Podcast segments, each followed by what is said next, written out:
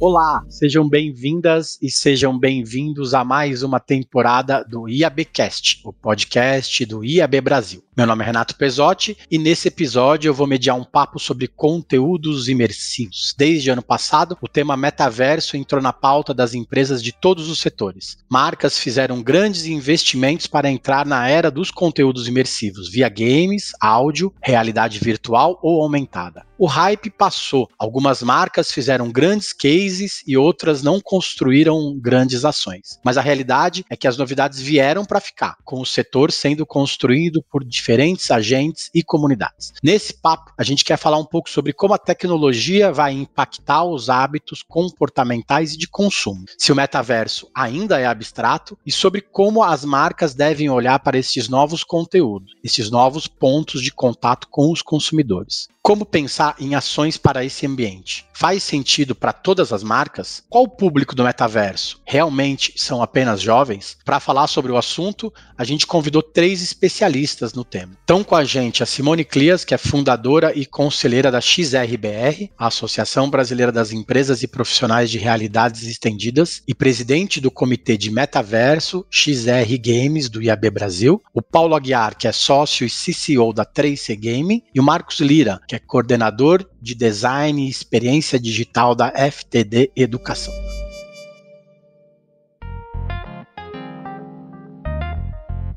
Tudo bem, Simone? Prazer estar contigo de novo e prazer te receber para o bate-papo de hoje. Bom, sempre um grande prazer estar aqui com você, Renato, e com o pessoal. Olá a todos. Obrigado. Oi, Paulo, muito obrigado por aceitar nosso convite. É ótimo falar contigo.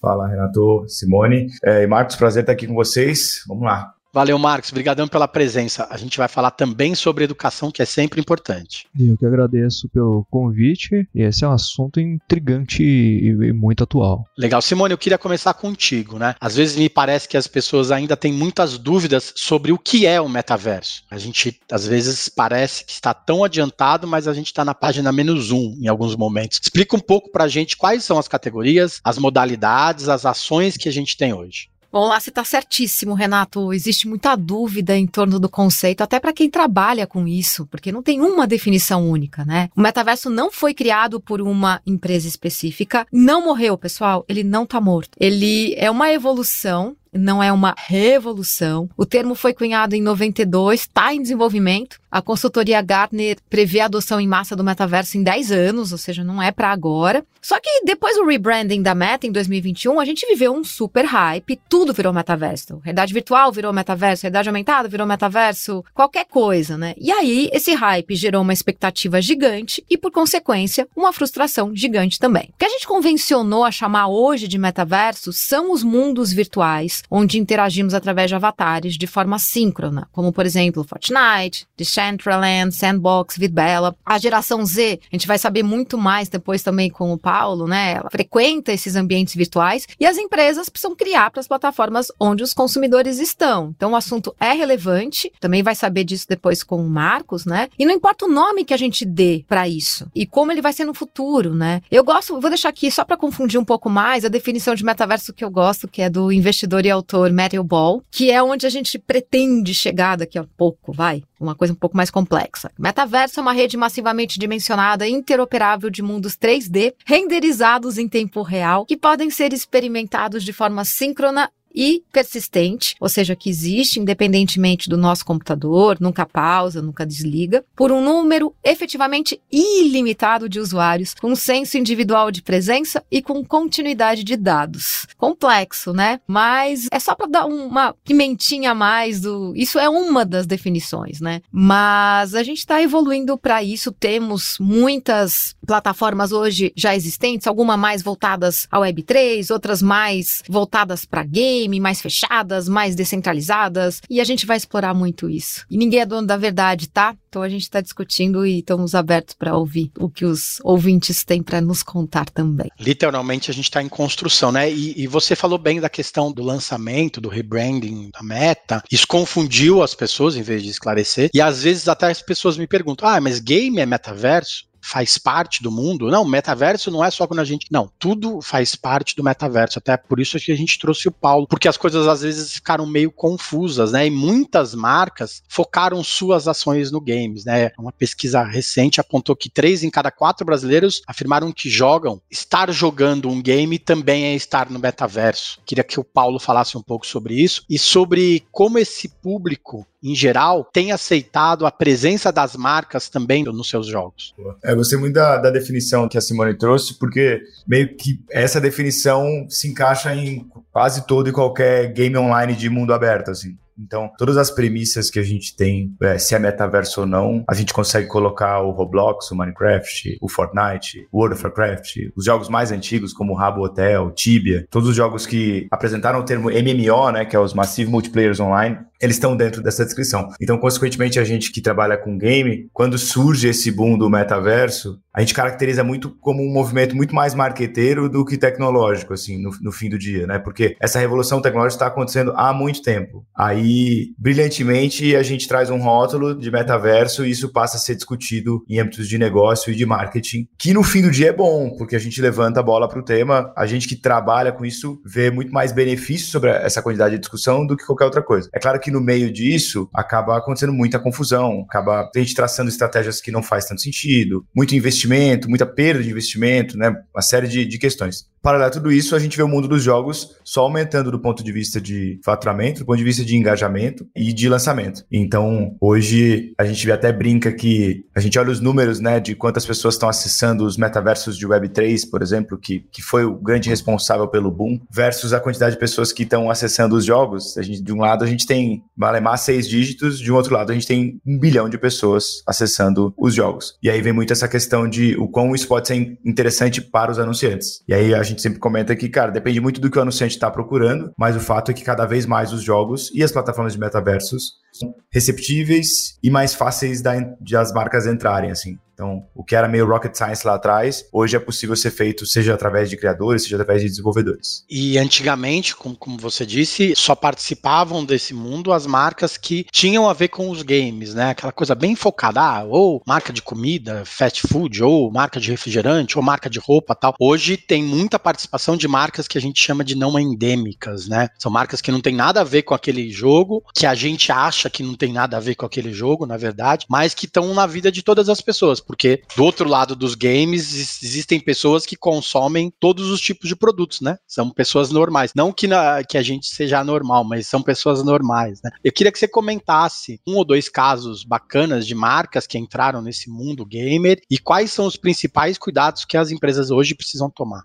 Boa. É, cara, eu acho que quando a gente fala que 70% dos brasileiros jogam hoje, significa que você tá sempre falando com um gamer, né? Às vezes a galera pergunta, eu brinco, né? Pô, Paulo, como é que eu faço falar com o público gamer? Eu falei, anuncia em qualquer lugar. Você vai falar. Compra mídia no YouTube sem segmentação, que teoricamente 70% das pessoas que estiverem lá, elas jogam, assim. Então você já tá falando, assim. Agora, pô, como é que você se conecta, como é que você traz um projeto com uma relevância maior, eu acho que é uma outra história, assim. A gente costuma também falar que toda e qualquer marca pode ter um espaço dentro do, do mundo dos games, assim, se ela souber o que tipo de mensagem ela quer passar e, óbvio, o que tipo de público ela quer falar, né? A gente tem, às vezes, atrela muito games à geração Z e, óbvio, que tem uma associação muito forte, mas a gente tá falando de todas as gerações. A última PGB mostra que 80% dos gamers tem mais de 50 anos no Brasil, assim. Ou seja, uma parcela muito grande quando a gente fala com mais de 100 milhões de pessoas, né? Então, se uma marca é, quer anunciar para 45 mais, a gente consegue fazer uma boa campanha com isso, por exemplo. O, falando de, de dois casos, eu vou comentar, acho que o caso da Heineken, assim, mais recente, é, ela vem construindo de forma bem consistente, assim, ela patrocina o CBLOL, que é, um, é, o campeonato de League of Legends, e recentemente ela firmou uma parceria com o Valorant, no VCT, o principal campeonato América deles.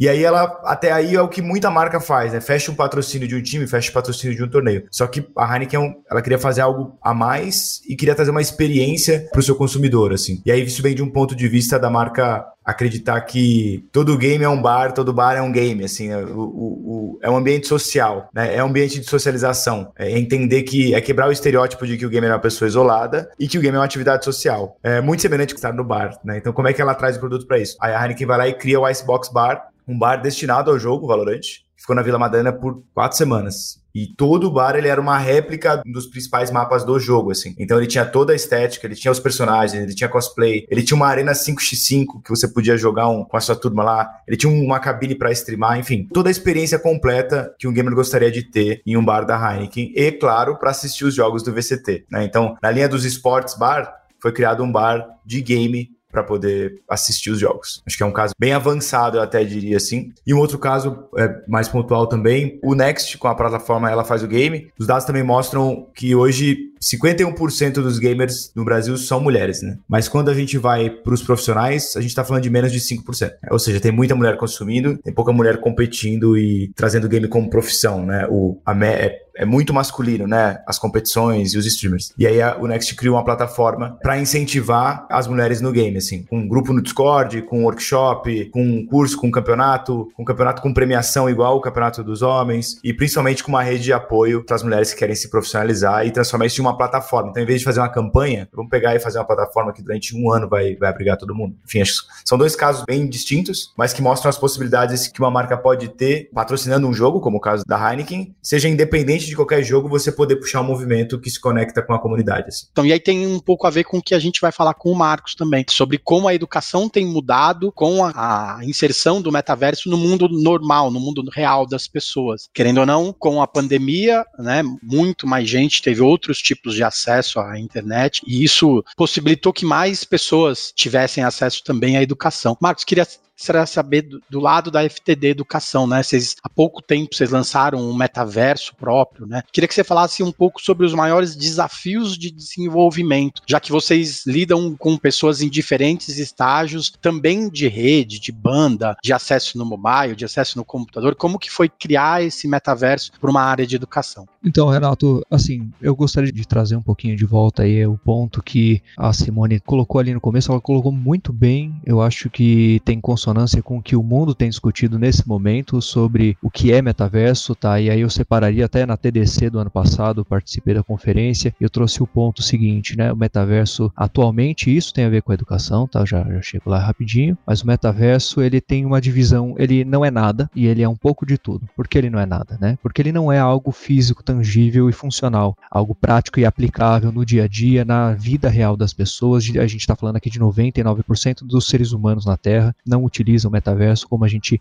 imagina até agora, tá? Então a gente pode dividir ele em, em um âmbito cultural e um âmbito tecnológico. Cultural porque ele foi premidiado ao longo do último século em peças, desde, sei lá, de obras do Isaac Asimov, mas até de repente filmes, né? Então isso a gente chama de premidiação. Ele já ocupa um espaço do imaginário coletivo como uma, uma outra dimensão. Isso aparece em filmes como Tron, Matrix, é isso também, né? Então a gente já tinha essa visão de futuro antes do futuro ser viável tecnologicamente isso que é importante. Agora a gente começa a perceber que ondas vão surgindo. A primeira onda foi ali, comecinho dos 2000, 2000 do, da década de 2000, onde a gente teve aquela primeira onda do metaverso, né? E alguns jogos surgiram e levaram a, a, as pessoas a acreditarem e aí sumiu novamente. E aí agora a gente teve uma segunda onda, ela tem tendência também a diminuir, mas ela, ela foi maior, ela diminui menos e até que um momento essa senoide vai se estabilizar, né? Onde que isso acontece? Quando a gente começar a ter a viabilidade técnica técnica e acesso técnico das pessoas a todo o aparato de hardware, todo o aparato tecnológico que é necessário para participar de uma experiência como essa.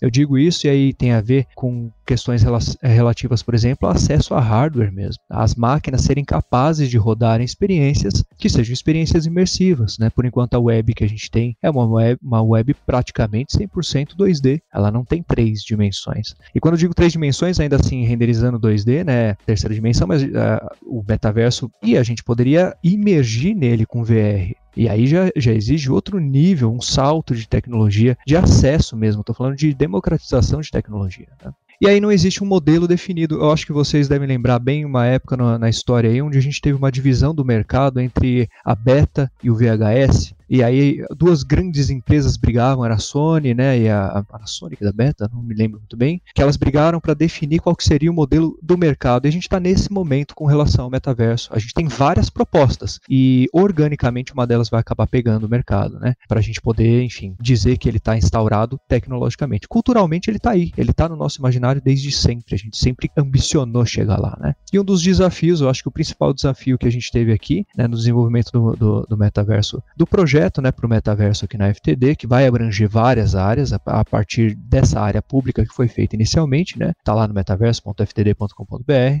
A dificuldade de fazer com que isso seja acessível, porque a FTD ela trabalha em todos os CEPs, ela atende todos os CEPs do Brasil, é a, a, a editora mais antiga educacional do Brasil, figura entre as maiores do mundo. Então a gente tem a responsabilidade até constitucional de entregar a informação, de entregar o livro, de entregar a educação em todos os CEPs. O Brasil profundo, gente, a gente vai entregar livro de canoa. Então, se a gente está falando para todo mundo e para o Brasil, a gente tem que incluir essas pessoas. E aí eu me vejo deparado aí com o projeto do metaverso, legal, e aí, aí, aí entrou bem, todo mundo feliz, e de repente a gente fala, pera lá, como é que as pessoas vão acessar? Então a gente teve um desafio inicial de fazer com que ele fosse tecnologicamente viável. Como? Olha, Aí tem várias técnicas ali de simplificação de malha, quando você está desenvolvendo o espaço, né, para fazer com que ele possa renderizar, de repente um aparelho celular anterior, né, de, de, versões anteriores, ou computadores até mesmo mais fracos, né, era uma premissa que ele rodasse em navegador, né, e que ainda assim a gente deu uma olhada no mercado e as soluções atuais de metaverso, tá? E eu ponho dos metaversos, eu gostei da, da, da fala do Paulo, ele põe metaverso sempre no plural, dos metaversos atuais, né? As propostas aí elas são esteticamente feias, por enquanto mal finalizadas, tá? O que distingue completamente do mundo dos games, tá? O mundo dos games está extremo. Eu sou gamer, eu jogo, eu jogo muito, né? Ontem eu fui dormir às, lá, às três da madrugada, fiquei jogando até lá. Essa é a realidade da, da, da gente. E o, o mundo dos games está muito desenvolvido esteticamente, tecnicamente, já tem um arcabouço de profissionais especializados, né? Mas quando a gente vem para trazer experiências com tração da vida real, por exemplo exemplo, o acesso ao médico um hospital no metaverso, como que é uma consulta no metaverso, né? Como que é uh, resolver de repente alguma questão burocrática via metaverso, né? Quais os ganhos reais disso? A gente não tem muito desenvolvimento. Eu olhei para o mercado e não vi soluções esteticamente, tá? Algumas mecanicamente muito boas, mas esteticamente muito bem desenvolvidas para essas soluções que não fossem lúdicas, que fossem uh, com tração para a realidade, por exemplo, educação. Então ali foi, eu acho que foi o ponto em que a gente teve que tomar decisões mais pesadas. Por exemplo, o que eu abro mão para que a estética não seja comprometida e ainda assim aparelhos simples, de pessoas mais simples, possam acessar. Porque senão qual é o ponto disso? Fazer para que uma pequena bolha tenha acesso, a gente se divirta numa sala fechada? Não é a ideia. O metaverso só se torna algo real quando ele estiver na rua, quando ele estiver realmente a, a, acessível a todo mundo, né? Até porque a gente pode depois, como todas as tecnologias, hoje em dia a gente tem a discussão da, da internet em termos de legislar a internet, colocar ali é, que não é um ambiente sem dono, não é um ambiente, não é uma bagunça, né? A gente tem regras, a gente tem leis que, que operam ali dentro. O metaverso vai ter essa aderência também e responsabilidades para com a população, né? A partir do momento que ele seja realmente acessível e a qualquer pessoa sem discriminação, sem discriminações, né? E na educação isso daí é o ponto de princípio, é o ponto de partida, tá? a condição sine qua non. A gente não consegue dar o próximo passo. Sem resolver isso, a gente tem apenas um brinquedinho legal. Agora ele se torna real quando todo mundo acessar.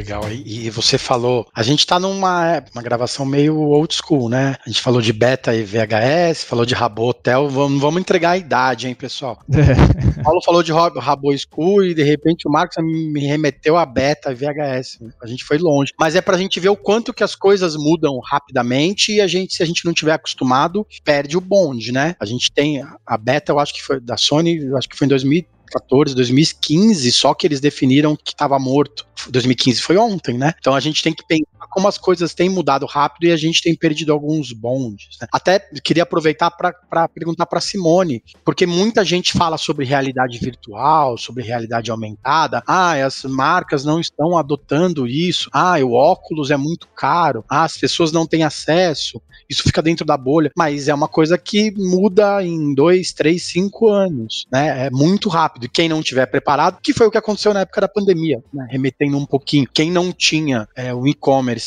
uma área digital preparada para que tudo fechasse, perdeu muito espaço. Queria que a Simone falasse um pouco sobre ações recentes que podem servir de exemplo, como fundador da XRBR. É, queria que ela falasse quais são os principais debates no momento dentro dessas desenvolvedoras de realidade virtual e realidade aumentada. Nossa, tá incrível essa, essa conversa toda. O Marcos tocou num, num assunto muito do acesso e, você retomou também, né? O Paulo também falou que aquela coisa não é só da geração Z, todo mundo tá no jogo. É importante a gente pensar que todo mundo tem que estar tá no jogo. Voltando um pouquinho para o metaverso, metaverso para quem, feito por quem e para quê, né? Então só vai funcionar, como o Marcos falou, se a gente pensar, né? Tentar não reproduzir as, as complicações que a gente tem aqui nesse nosso mundo físico jogar dentro do mundo virtual virtual. Agora, voltando para o que você falou sobre imersão, XR, que são as realidades estendidas, que é a realidade virtual, aumentada e mista, não é metaverso. E metaverso não é XR, mas eles estão intimamente ligados. Assim como vocês comentaram, tudo, tudo. Não dá para a gente separar AI, tá ligado, 5G, quer dizer, todas as tecnologias a gente dá nome para entender as caixinhas, mas está tudo ligado, tudo conectado e tudo evoluindo junto. Na parte de realidade virtual aumentada mista, durante a pandemia, pandemia, a gente viu explosão do a realidade aumentada no e-commerce. E falando em acesso, para a realidade aumentada acontecer, você precisa só de um celular, computador, enfim, quer dizer, é, é, é, isso é muito mais acessível que uma realidade virtual, por exemplo, que você precisa de um óculos, parrudão, que é muito,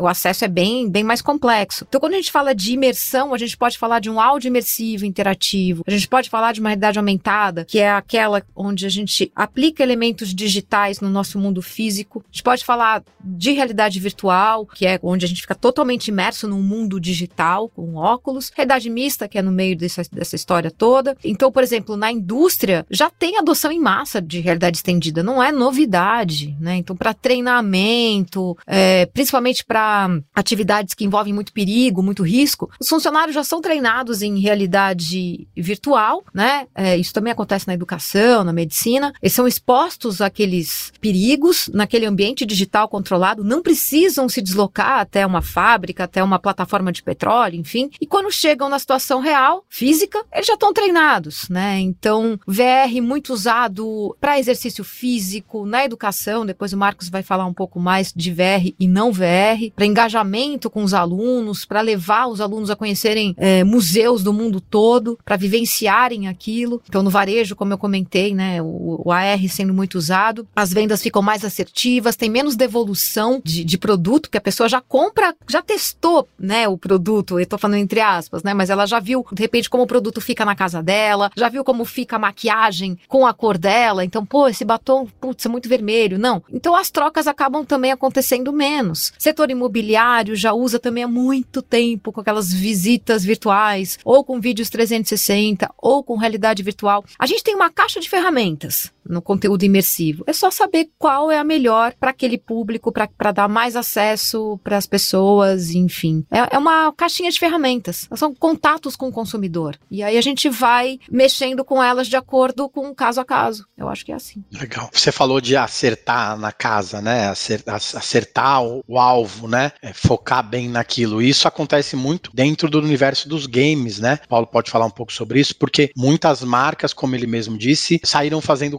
saindo fazendo ações, fechando contratos, desperdiçando muita verba, querendo ou não, né? A gente tem que ser, tem que jogar a real para todo mundo mesmo. O que, que tem hoje de estudo para que as marcas fechem contratos corretos com ou gamers ou patrocínio a jogos para que a reputação das empresas não sofra não sofra arranhões. Porque a gente vê hoje muita marca fechando com um monte de streamer, tá muito na moda isso, né? Eu recebo muita informação de muita, ah, fechou com tal equipe, fechou com tal streamer, tá patrocinando tal game, tá patrocinando tal campeonato. A gente não sabe nem como se, como organizar toda essa informação, né? Como que vocês da 3C têm visto essa enxurrada de provocações das marcas e tem administrado também isso para que não aconteça nada de errado com a reputação das empresas?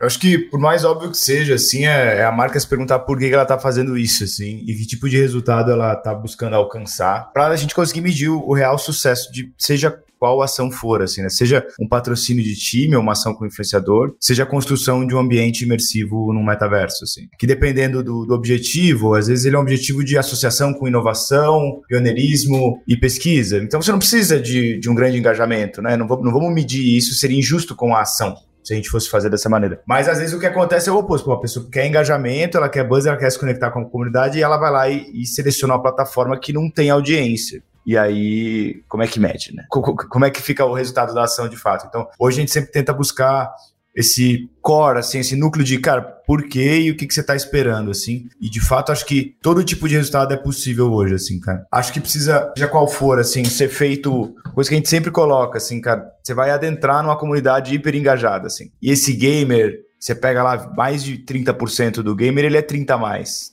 E, você, e a galera da, da Gen Z tem isso como a principal fonte de entretenimento, ou seja, é muito sério, né? Seja por um, um, cara que joga às vezes uma franquia há mais de 10 anos. Então, esse é o tamanho do engajamento, por exemplo, dá um, dá um exemplo de um, de um jogo AAA pra gente não ficar só nos, nos, online, nos online, mas Assassin's Creed tem, tem 15 anos. Quem joga Assassin's Creed tá há 15 anos envolvido com uma franquia. Se você for lançar uma ação para esse cara e, e não, não for bem contextualizada, e fala, putz, cara, que, que feio, assim, né? Os caras não entenderam nada. Você pega um garoto que joga Fortnite, ele tá jogando uma média de 4, 5 horas, 6 horas por dia, assim. Ele não tem esse engajamento com nada, ele, ele tá jogando mais do que ele fica na escola, ele tá jogando três vezes mais do que a média de uma pessoa que joga futebol, por exemplo. Então, para você se conectar com ele, precisa ser muito nativo, assim. Então, o, o principal ponto para esse tipo de ação, que a gente fala, se for feito com a comunidade, para a comunidade vai dar certo, assim. Então é poder chamar as pessoas de dentro para poder criar, assim. Hoje, o trabalho que a gente desenvolve na 3C, ele vai muito numa linha de trazer especialistas de comunicação, branding, tecnologia, para duplar com os criadores de conteúdo, com a molecada que está fazendo o negócio, assim. Então hoje, o, uma ideia para um, um jogo, para um mapa de Fortnite, eu tô criando junto com um garoto de 18 anos, que acabou de fazer 18 anos, que é um grande especialista em construir experiências lá dentro, assim. E tem que ser, cara,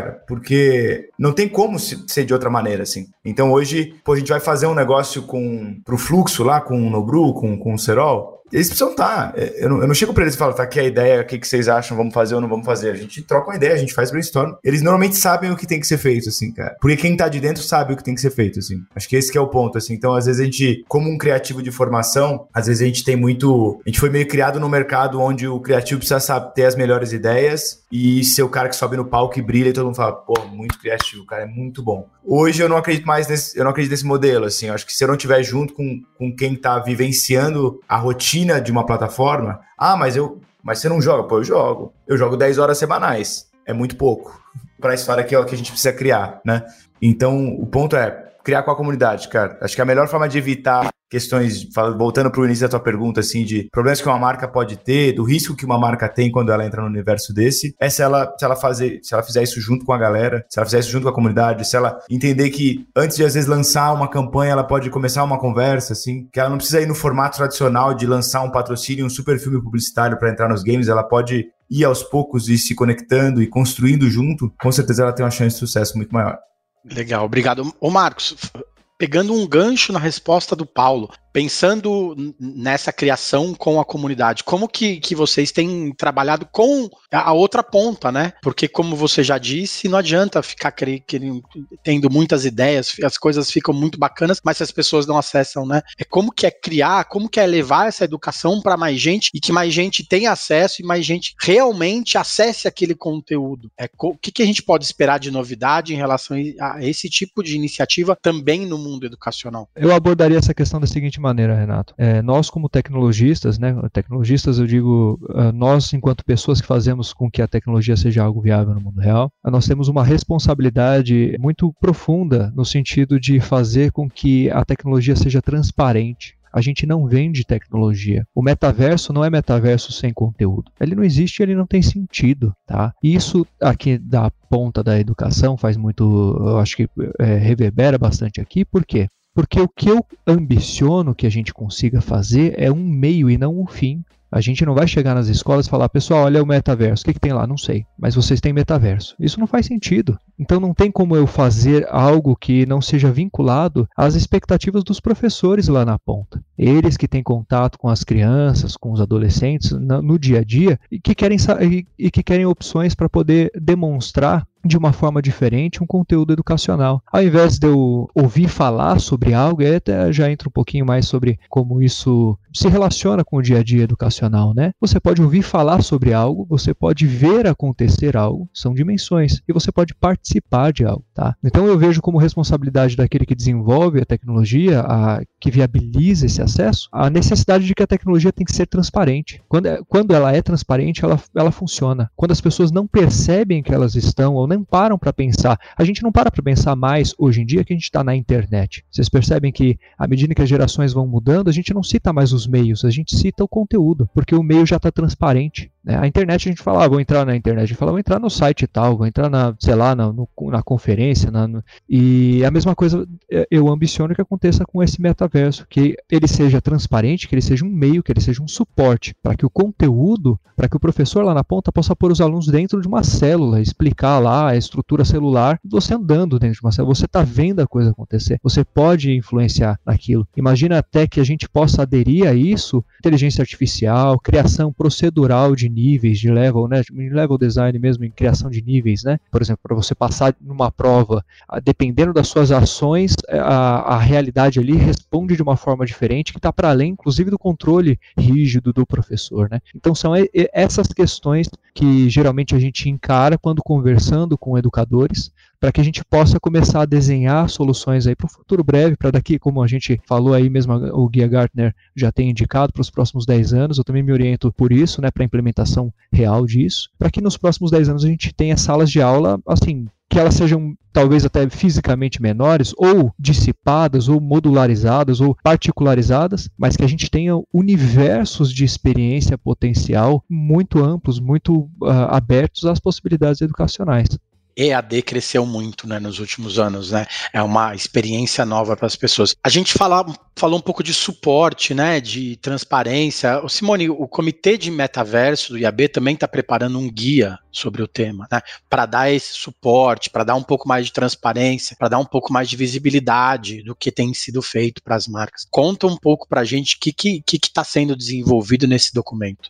Bom, a gente tem um time, para quem não sabe ainda, tá, já deixo aqui um convite e um agradecimento. É, agradecimento para o time incrível que a gente tem de associados do IAB que estão aqui com a gente desenvolvendo um guia de metaverso e realidades estendidas. O Rafael Madalena, co-founder e CEO da Move, ele é o VP do nosso comitê, também cara brilhante que vem, sabe tudo de game. O Paulo já participou do nosso último encontro. Então é um comitê novinho, né, de metaverso, games e XR que acabou de ser lançado aqui no IAB e a gente está lá realmente levantando essas questões, provocando, tendo visões diferentes de anunciante, de desenvolvedor, de, enfim, publicitários, tentando entender e definir, né? Então, o convite, o agradecimento é para esse time que está lá junto, fazendo um trabalho incrível, e o convite para quem for associado do IAB participar com a gente. Então, tem os encontros nos comitês com convidados, como a gente teve com o Paulo, e tem o GT do Guia do Metaverso universo que está rolando no paralelo. Então fica aí o convite, fica a dica. Obrigado, Simone. Nesse momento a gente tem que participar de debates, de encontros, entender um pouco mais, até para tirar as dúvidas das outras pessoas, né? Porque muita gente, muitas vezes as pessoas perguntam para a gente, a gente não sabe responder. A gente tem que, falando de educação, a gente tem que se educar cada vez mais sobre o tema.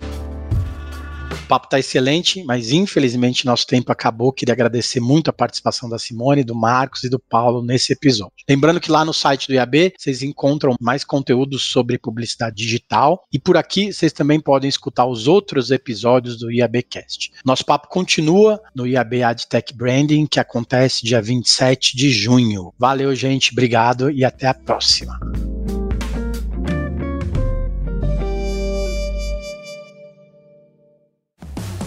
Mais um episódio produzido por Edsmóvel Audio Network, soluções criativas para o áudio digital e podcast.